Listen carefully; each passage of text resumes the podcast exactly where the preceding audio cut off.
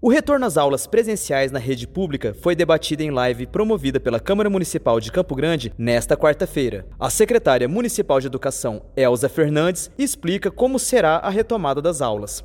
Bom, com o início da imunização para os profissionais da educação dia 30 de abril e considerando também que até final de julho eh, os profissionais já estarão tomando a segunda dose, nós temos um planejamento para retorno da forma híbrida para o dia 19 de julho. Porém, nesse período nós vamos observar o que nos orienta a Organização Mundial da Saúde, a saúde do nosso município, para que nós possamos tomar essa decisão. A CEMED avalia a retomada do ensino híbrido com parte dos alunos presenciais na sala e parte mantendo as atividades em casa a partir de julho, mês de validade do decreto que suspende atividades presenciais na REME. Elton Davis, direto da Câmara Municipal.